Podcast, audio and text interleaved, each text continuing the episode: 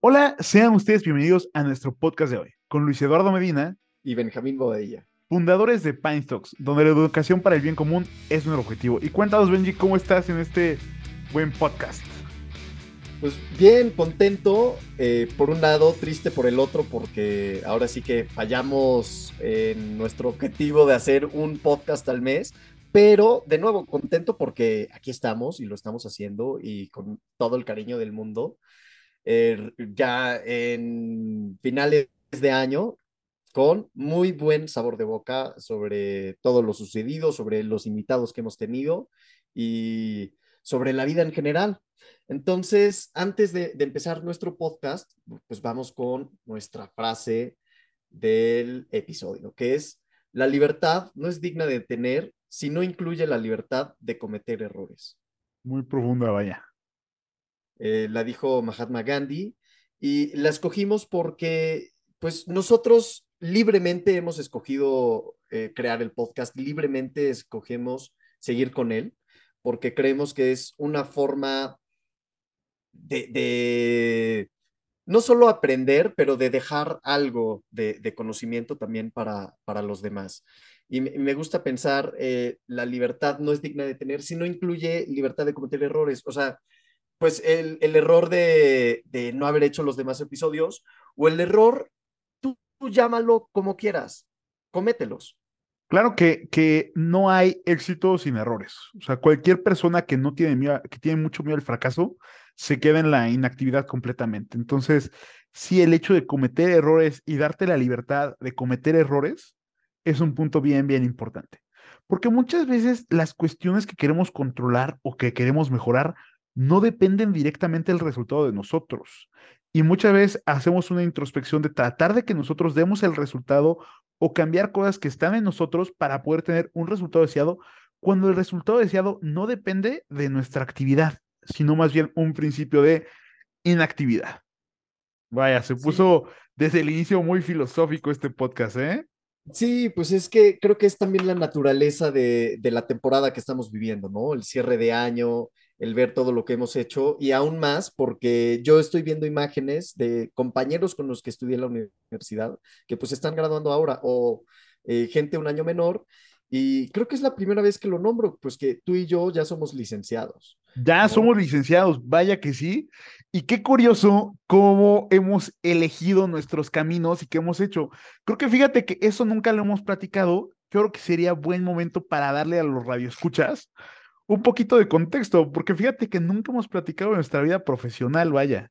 Entonces, por favor, Benji, si me quisieras, si me quisieras tomar la palabra, te cedo el micrófono. Bueno, yo eh, e, estoy contento de que pues ya tengo un año como licenciado y tengo también un año trabajando. Eh, yo desde que me gradué el año pasado tenía bien, bien claro que quería graduarme teniendo algo, ¿no? O sea, no, no quería llegar al final de mi carrera universitaria y decir, ¿ahora qué? ¿No? O sea, llegué al final de mi carrera universitaria diciendo, ¿sabes qué? Pues ya tengo mi chamba y aquí voy a estar. Y el 2022 no fue la excepción. De hecho, me llevé una grata sorpresa en el buen sentido de cambiar de empresa, aprender muchísimas cosas, aprender muchísimos procesos, eh, vivir cosas distintas, pero por lo que ibas también tú, es pues mi tipo de, de perfil, de afrontar también el mundo laboral, ¿no? De decir, ¿sabes qué? Yo me quiero pues formar o conocer eh, empresas y, y, cualquier camino que tomes va a ser difícil, ahora Lalo nos vas a contar del tuyo, pero en, en, mi caso, pues fue el decir, pues quiero entrar a una empresa, quiero aprender de personas, quiero aprender de procesos y, y quiero, pues, de cierta forma, tirarle a lo que es más seguro, ¿no? Entonces, ese es un poco de mi perfil profesional. Pues perfecto, y fíjate ahora, es, es bueno que entre los contrastes se encuentra la verdad y entre los contrastes se encuentra una verdad más distinta, una verdad más elaborada, porque muchas veces el solo tener como una mera, mera perspectiva te genera un sesgo cognitivo muy cañón. Entonces, muchas veces el tener este contraste, por eso creo que este podcast tiene muy buena materia gris ahí entre ambos, porque creo que aunque contamos con unos principios de actividad, En la cuestión de la practicidad, cambiamos mucho. Entonces, internamente los valores y los principios que tenemos son muy similares, pero la manera en que los ejemplificamos y los llevamos a cabo creo que ha variado mucho. Entonces, les cuento un poquito. Yo nunca he trabajado en ninguna empresa.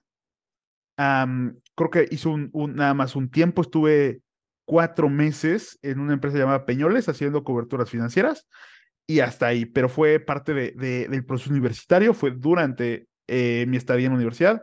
Me gradué como licenciado en Administración Financiera gran título, tengo certificación de la MIP para poder dar todos estos consejos financieros, vaya, certificados completamente para poder dar este tipo de consejos. y yo decidí emprender completamente. Dije, ¿sabes qué? Siempre tuve esa espinita, estuvo siempre en mí el emprender. Desde que estaba en la secundaria, yo vendía paletas al final de la escuela, le hacía ojitos a, a la secretaria decía, no manches, pues déjame guardarlas aquí y le daba una. Y le hablaba bien al profesor al final de la clase y me dejaba salir un poquito antes. Compraba paletas a peso y las vendía a cinco pesos. Y como todos los papás se quedaban en fila esperando a que salgan sus hijos, pues estaban ahí en el carro y pues una paleta de cinco pesos me compraban. Entonces vendía como 50, 80 paletas y eso era todos los días, todos los días. Entonces eso siempre estuvo desde que estaba en secundaria. Y, era algo nato y dije, ¿por qué, ¿por qué niego esta verdad absoluta sobre mí? ¿Por qué niego esta cualidad tan grande que tengo? Y dije, va, ¿por qué no? Porque siempre existe el miedo. Y como dice la frase, tenemos que incluir la libertad de cometer errores. Entonces dije, bueno, a ver, ¿de qué manera puedo minimizar mi riesgo? Y dije, tengo 22 años cuando me gradué. ¿Qué pasa si me gradué de 24? Dije, vamos a hacer mi año sabático que nunca me dieron. Entonces ahorita me voy a dar como como Gordon Tobogán y tómala, que me dejé ir y puse un negocio de bebidas. Estoy con un canal de YouTube que obviamente igual ya lo conocen, lo hemos comentado, Economy, hackeando financieramente tu vida. Lo agregaremos aquí en la descripción, vaya, para que escuchen algún consejo, alguna anécdota que se ponen buenas. Y después de todo eso, pues ahorita estoy con una sucursal, quiero hacer una franquicia de unas bebidas, tengo algunas de las ideas que quiero, que quiero ir poniendo, pero fíjate que la, experiencia es muy grande y se ha dado muy padre y estoy muy contento. Creo que en los contrastes mismo es lo bueno. Yo no tengo esa metodología de una empresa grande, no entiendo mucho ese trabajo en equipo que es como una, una inteligencia en colmena que tienes muchos sistemas y eso me resulta genuinamente interesante. Eso es algo que me gustaría algún día vivir, igual y jamás lo vivo, pero no niego la expectativa de lo que puedes obtener por trabajar en un mundo empresarial y corporativo, que es algo que en algún momento de vida posiblemente me gustaría vivir. Y lo que decimos, eh, o bueno, de lo que trata el podcast, pues de al tomar decisiones se vale equivocarse y precisamente esto de la libertad, ¿no? O sea, yo creo que lo que no se vale es decir, y si hubiera, y sí, el hubiera es horrible pues bueno, tomaste la decisión que tomaste y, quizá fallaste, pero aprendiste algo de ella, ¿no? Lo que no se vale es no equivocarse. Sí, lo que no se vale es no intentar, ser un tibiazo, vaya. Claro, claro. y, y, bueno, este, este episodio nació porque pues estábamos también hablando pues de cómo afrontamos nuestras decisiones, ¿no? Y curiosamente Lalo, siendo un alma libre, Mm. Eh, con, con sus emprendimientos, pues para otras cosas ha sido sumamente meticuloso y sumamente controlador. Y yo, pues he confiado mucho en el ritmo de la vida y hacia dónde me ha llevado. O sea, voy a dar ejemplos, ¿no? En, en, la primaria, bueno, yo en segundo de primaria, yo sabía que me quería cambiar y pedí a mis papás cambiar. Ellos buscaron el colegio y yo confié en su decisión, ¿no? Yo lo único que tenía claro era que quería cambiarme. Después, en preparatoria, eh, me dijeron, tienes que tener una experiencia internacional fuera. Yo confié en su decisión y dije, pues órale, va, me mandes donde me mandes, en lugar de averiguar y decir y que me gusta, que no me gusta, yo confié plenamente en la decisión de mis papás. Para la universidad, yo tenía claro lo que sí quería y lo que no quería. Pero bueno, en fin, mi, punto es que en muchas etapas de mi vida confié, ya sea en mis padres, en profesores, en consejos. Y en lugar de yo buscar meticulosamente y, decir, ¿sabes qué? Esto es lo que quiero, pues me dejé ser. Y, es igual un ejemplo bobo, pero es en el detalle en el que me di cuenta de decir, hasta aquí, que fui de vacaciones con mi familia y yo dije, quiero que la ciudad me sorprenda. No quiero averiguar nada, quiero ver qué hay. Entonces, cuando fuimos por la ciudad, la pasé bien, hubo buenos lugares, pero después al googlear hubo unos que dije, ay, yo me hubiera gustado visitar esto, hubiéramos hecho tal cosa, hubiéramos comido este alimento. Y por no haber averiguado, por no haber tenido ese control, me lo perdí. Y ahora eh, Lalo, desde el otro punto, nos va a contar cómo fue su experiencia como controlador de sus decisiones.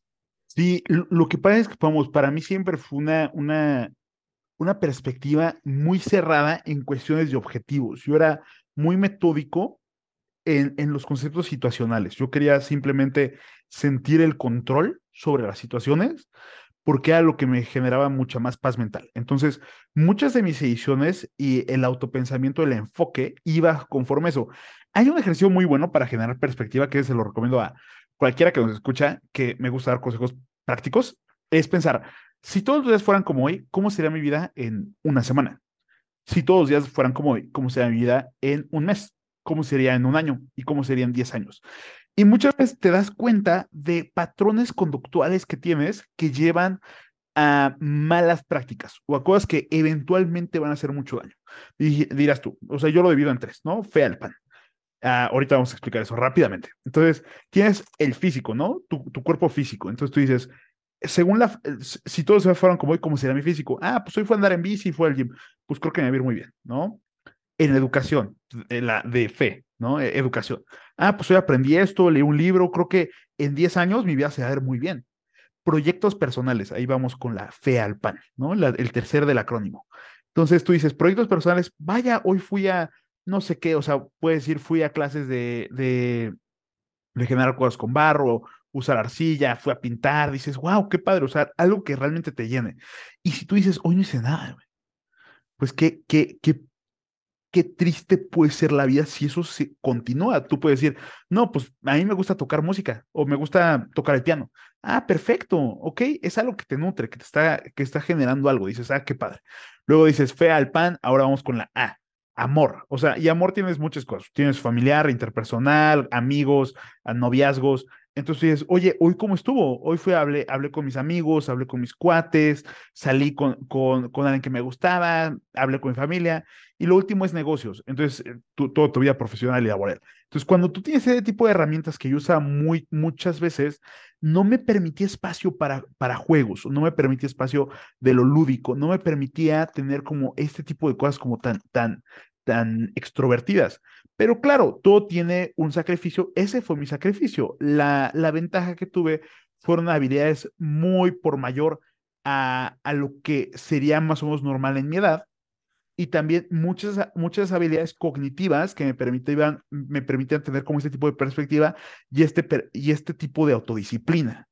Y ahora, ¿qué pasa? Claro, vamos, ya, ya di el contexto, ¿no? Anterior. ¿Qué pasa ahora? Ahora simplemente decidí, ahora quiero todo lo contrario creo que ya estuvo suficiente, ahora toca disfrutar. O sea, ya hice todo el trabajo. Es como cuando inviertes. Ya invertí, hice mi negocio, pues ya genera dividendos. Perfecto, pues disfrútalos. Para eso es. Entonces, en toda la universidad lo tomé como un proceso completamente cognitivo y de autocrecimiento, pero no de autoexploración. Eso es muy complicado y eso es donde está la cosa.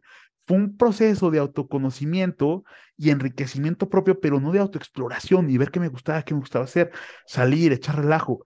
Y de repente eso cambia, porque la vida es pragmática y la vida tiene todas estas aristas que deberías estar aprovechando. Por eso la fe al pan es tan importante. Entonces, cuando tienes ese tipo de ejercicios, oye, pues también me fui de fiesta, oye, ¿qué pasó? ¿Por qué ahora no? Entonces te da una idea muy grande y eso es como mi manera de ver la metodología y las funcionalidades de la vida, por lo menos mi propia vida. Y eso me generaba sentimiento de mucha confianza y una certidumbre. Porque, ¿qué pasa? Y justo como mi último punto, porque ya me, me acaparé el micrófono generas un sentimiento de realización al momento que haces todo este tipo de actividades, porque tú dices, imagínate, ¿qué pasa cuando tú traes un buen trabajo? oye Benji, qué buen trabajo hiciste, súper bien, te motiva, ¿no? Y dices, oye, pues qué padre, lo están reconociendo, tienes una, una autorrealización. Ahora, pero si eso no pasa y tienes que hacer cosas que van a dar frutos hasta dentro de tres años, el que tú generes este, este tipo de ejercicios de, perspectiva te, te hacen sentir muy bien, porque es como tu palmadita, tu estrellita en la frente de vas bien. Cuando muchas veces todo el trabajo es solitario, se ve la punta del iceberg, pero no se ve todo el trabajo que hay detrás. Entonces, este tipo de herramientas que tengo muchas que en un, en un podcast en futuro, si les gustan los comentarios, me encantaría compartirlas, pero son muchas de las herramientas y mi propia sinapsis que ocurría durante toda la universidad. Entonces, hasta ahí, porque ya me, me, me acaparé el micrófono, maestro. Sí, y entonces ahí vamos de nuevo con cómo lleva Lalo su vida y cómo la llevo yo. Yo no tengo algo similar. Yo acabo de hacer un diario, o sea, para que se den una idea de cómo dejaba yo mi vida ser y cómo Lalo quería controlar todo, todo, todo de su vida, ¿no? O bueno, más que controlar, pues, pues tener como un, un cierto poder, ¿no? Sobre algunas cosas. Eh, ¿Está bien dicho? Como un... Sí, poder, yo, un yo creo que sí, sí, sí. Yo creo que la gente ya lo, lo está contextualizando también. Vale, perfecto. Y, y es que lo, lo hablamos y, y yo dije, necesito tener más control. Y Lalo me dijo, yo necesito liberar más.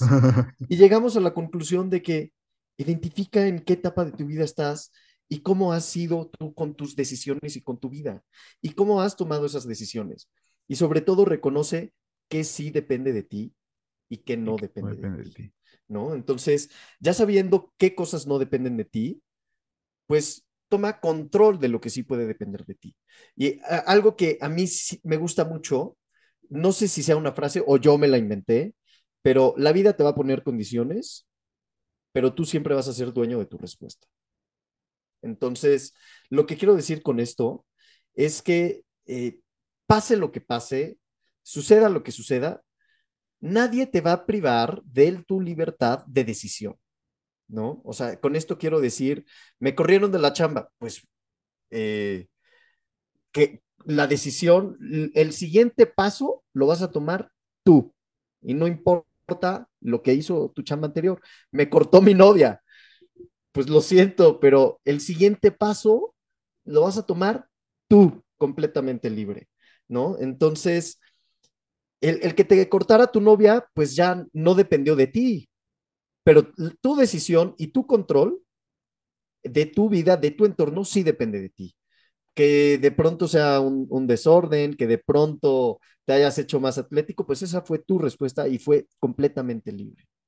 No sé si se entiende, ¿no? A lo que quiero llegar.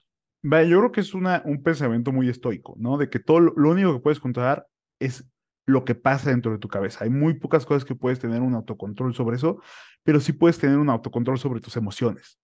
Vaya, muy, muy, muy, muy estoico esta, esta vez este, este comentario, sí. pero claro, o sea, no puedes cambiar muchas de las cosas y no por eso tienes que ser responsivo. Hay una frase, si ya estamos en las frases, de Sun Tzu que me gusta mucho, que justo ahorita me vino, que dice, aprende los principios de actividad y de inactividad. Que muchas veces lo mejor que puedes hacer es nada. O sea, hay veces que la mejor movida es no hacer absolutamente nada. Y eso también es, es un arte que hay que aprender. Sí, porque incluso no tomar acción o no tomar una decisión. Es una acción. Es tomar una acción y es tomar una decisión. Exacto, güey. lo que no es sí es, y lo que sí es no es. Creo que aquí se refleja cómo a pesar de nuestros distintos pensamientos. Exacto, güey. Cuadramos también. exactamente, exactamente. Pero eh, es que es, es, lo que a mí me gusta y creo que también refleja un poco mi forma de pensar, ¿no? A fin de cuentas, tú eres el máximo responsable de tus decisiones.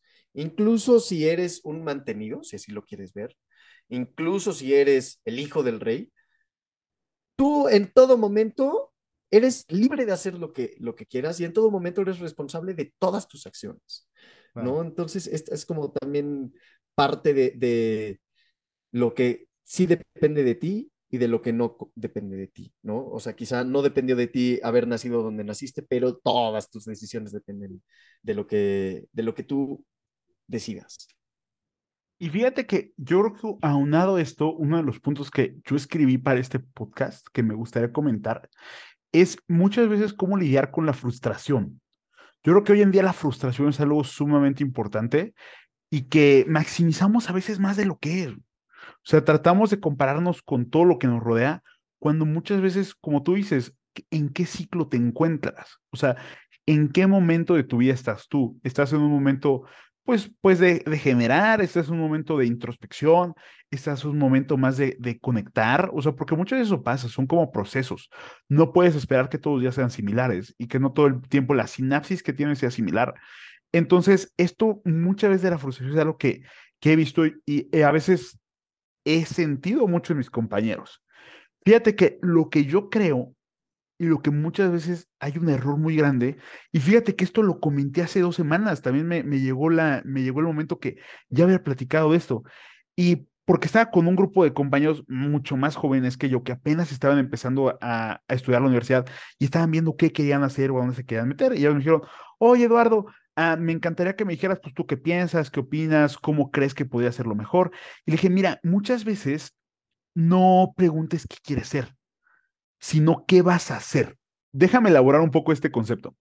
Lo que pasa es que hay un momento que tú dices, me gustaría ser tal persona o tener tal o lograr tal. Ok, eso es súper relativo, güey. Porque ¿qué pasa una vez que lo logras? ¿No? Llega la frustración. Pasa mucho como todos estos superdeportistas que se preparan para una competencia y después de que lo logran, llega una depresión horrible. Hay muchos podcasts de Michael Phelps que me encanta escucharlos. Hay uno con Tim Ferriss buenísimo sobre cómo habla sobre, sobre este proceso y es un proceso muy importante. Y pasa casi con todos los universitarios. Te preparas cognitivamente, mentalmente, institucionalmente, emocionalmente para un proceso de cinco años en tu vida que le vas a tener que pegar durísimo a estudiar y, y de repente llegas está la graduación, están todos tus cuates, están tus familiares, subes, te dan tu diploma. Felicidades, licenciado Benjamín Bobadilla. Y pum, se acabó, güey. Un proceso de cinco años terminó. Y dices, madres, ¿ahora qué? Esto pasa cuando te enfocas en qué quieres ser y no qué quieres hacer y hasta la entonación se puso distinta porque este es un tema súper importante. Porque hay una frase de Matthew McConaughey que decía, ¿quién es tu héroe? Decía, soy yo dentro de 10 años. Pasa tiempo, ¿y quién es tu héroe ahora? Soy yo dentro de 10 años. Piensa en el estilo de vida que te gustaría tener, las habilidades que tienes ahorita y sigue un camino adecuado a tus habilidades, no adecuado a qué quieres ser, porque eso es situacional es abstracto, es relativo. ¿Qué quieres ser, güey? O sea, ¿quieres ser un, un profesionista? ¿Eso qué es? ¿Qué ejemplifica ser un profesionista? ¿Qué quiere decir? Quiero ser emprendedor, quiero ser empresario. Y luego, güey, esa no es la vida. La vida no es qué quieres ser, es dónde estás y qué haces y con quién estás y qué sientes, no quién eres. Eso es relativo. Eso no lo defines tú, lo define tu contexto. Y si tú te enfocas en cambiar tu contexto, tus habilidades, con las relaciones que tienes, y dices, yo soy buenísimo escribiendo, es una habilidad nata que tengo. Autoexplórate, ve qué habilidades tienes, porque si tú quieres ser, pasa esa frustración. Te gradúas y madres, no sabes qué hacer, güey, porque ya lo eres. ¿Y qué pasa después cuando ya fuiste lo que, lo que perseguiste?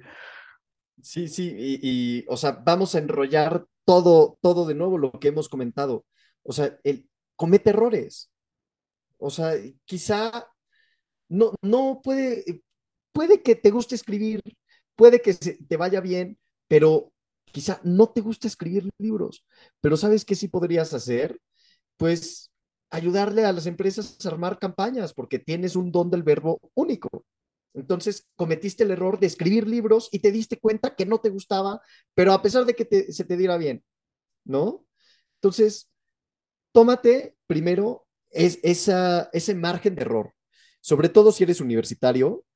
Eh, ah, y, algo muy importante que algo a mí que sí me frustra mucho es los carreras, los famosos son, son carreras no carreritas, ¿no?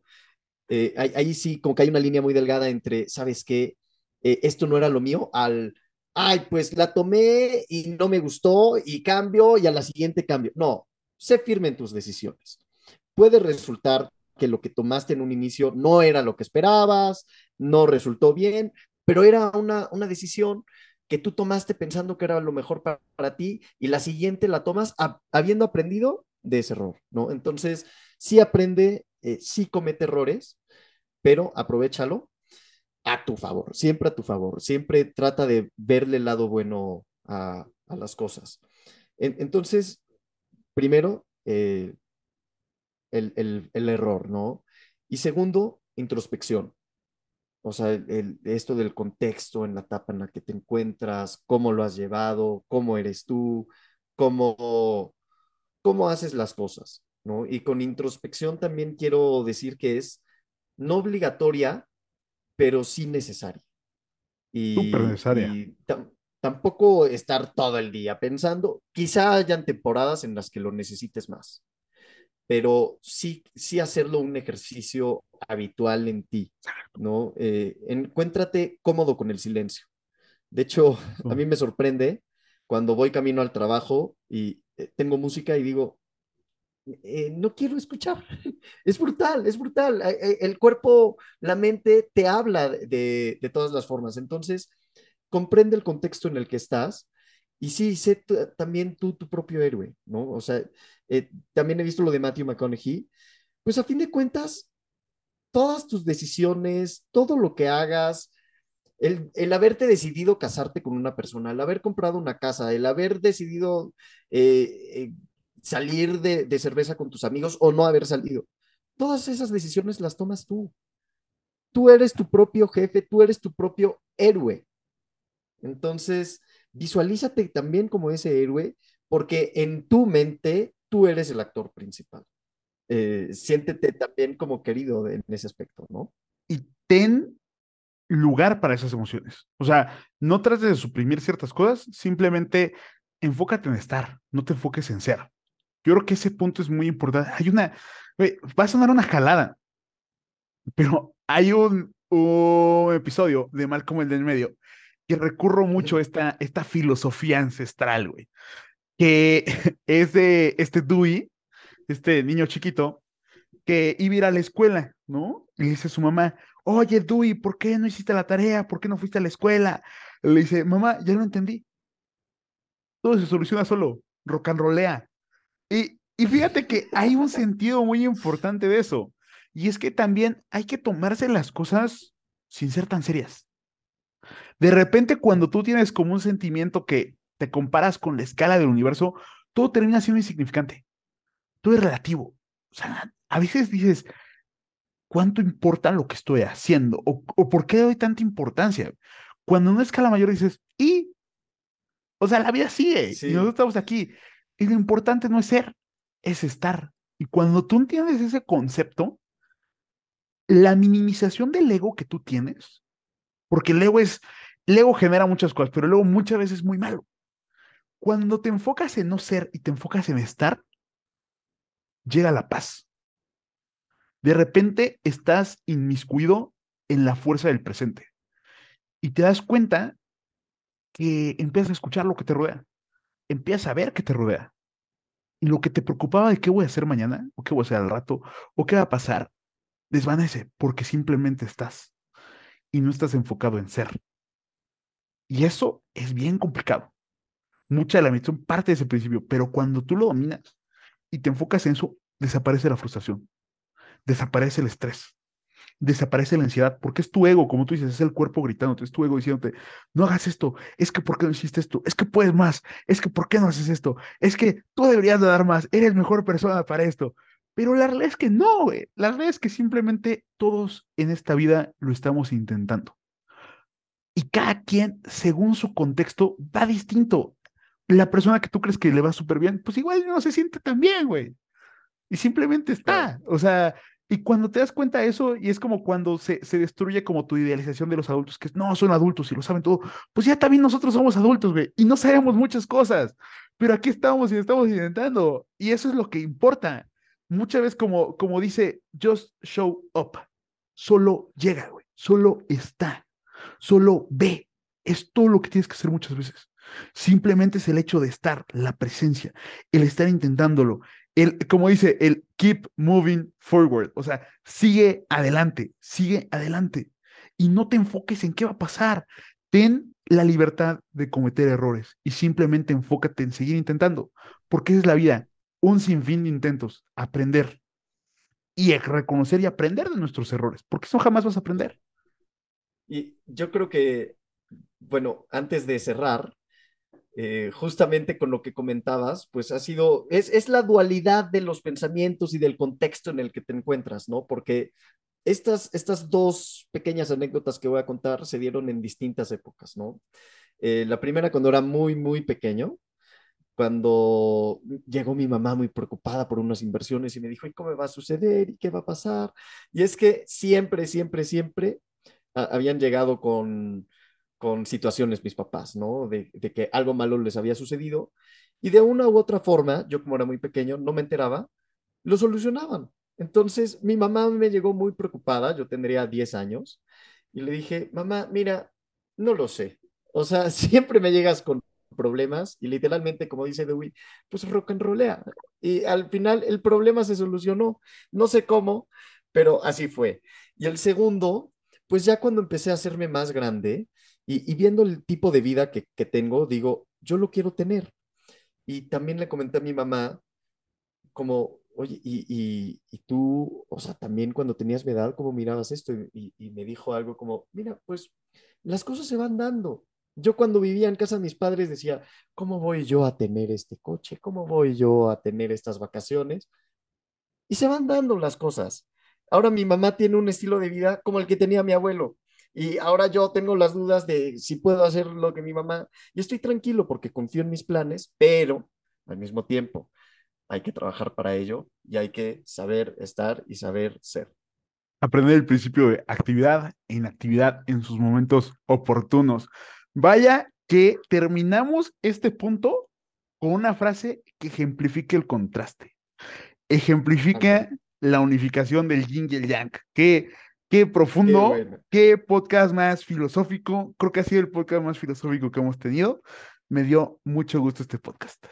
A, mí también. Y como esto es a final de año, les deseamos todo lo mejor, o bueno, que hayan tenido un excelente 2022 y sin duda nos veremos en 2023. Perfectísimo. ¿Cómo se dice al final? ¿Qué, ¿Qué va? Lo de siempre, venga. Lo de siempre. Gracias por acompañarnos el día de hoy. Esperamos que puedas aplicar lo que acabas de escuchar.